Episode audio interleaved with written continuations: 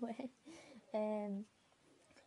Oi, eu vou falar do filo molusca. Esse foi o primeiro grupo celomado a existir.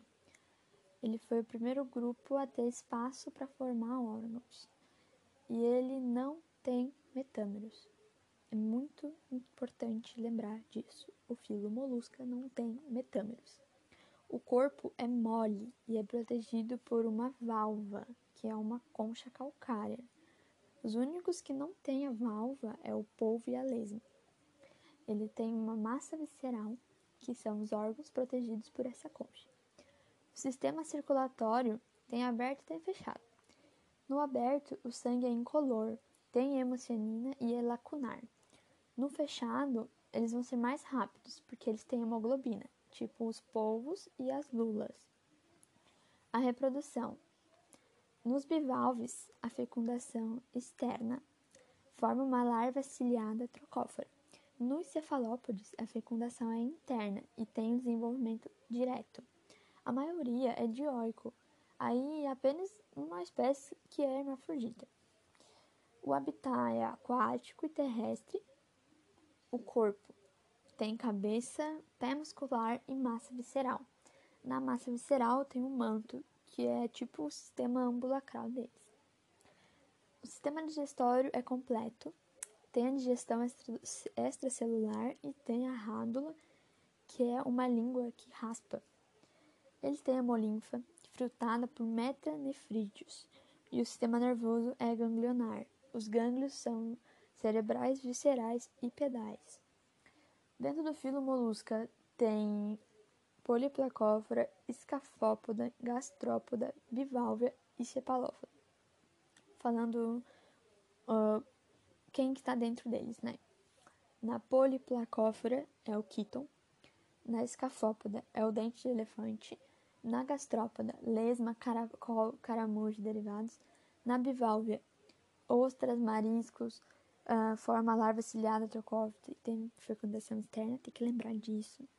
Na cefalópoda são os povos e as lulas, tem sistema circulatório fechado, não tem concha calcária e a fecundação é interna super rapidinho, filo molusca.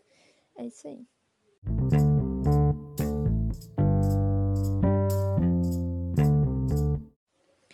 Eu decidi colocar mais um filo junto, senão ficaria muito curto, e coloquei o filo equinoderma.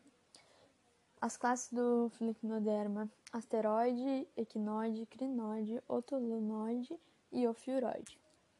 As principais características no geral: eles são marinhos invertebrados mais evoluídos porque têm um endosqueleto calcário. A palavra-chave, eu acho, da equinoderma é o esqueleto calcário, tem que lembrar disso, que é uma estrutura interna que vai sustentar eles. Eles são deuterostômeros, então o, o Blastoper originou primeiro, o, o né?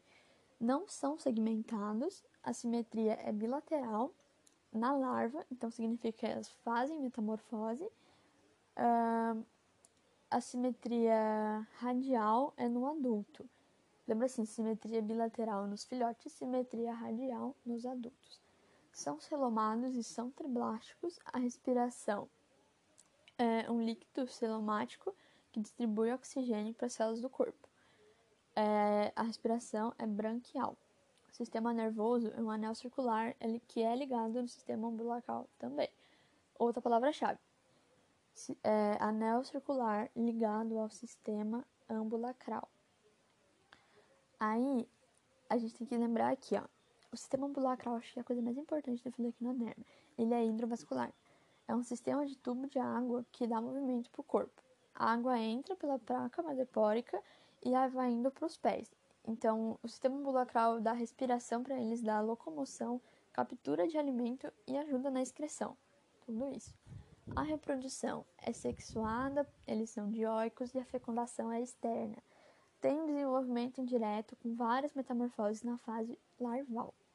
Eles têm espinhos, tem peticelária, que serve para remover sujeira, e tem pápulas, que são as microvelocidades. Ou seja, mesma coisa, aumenta a superfície de absorção e eles não têm brânquias. Agora, um pouquinho mais específico em cada classe, a asteroide é a estrela do mar que tem capacidade de regeneração.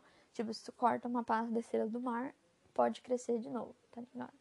Na equinode, ouriço do mar. Eles têm uma coisa chamada lanterna de Aristóteles, que é aquela lanterninha na frente com uma bolinha brilhante. A ofiuroide é a serpente do mar. O sistema digestório dela é incompleto. A holotunoide é o pepino do mar.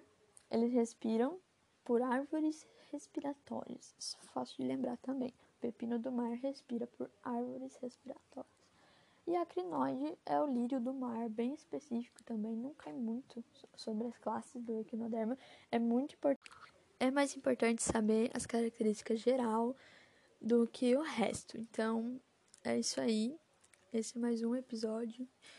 Espero que eu não durma escutando, porque eu preciso me lembrar disso tudo. Um beijo para mim mesma. Até mais, querida.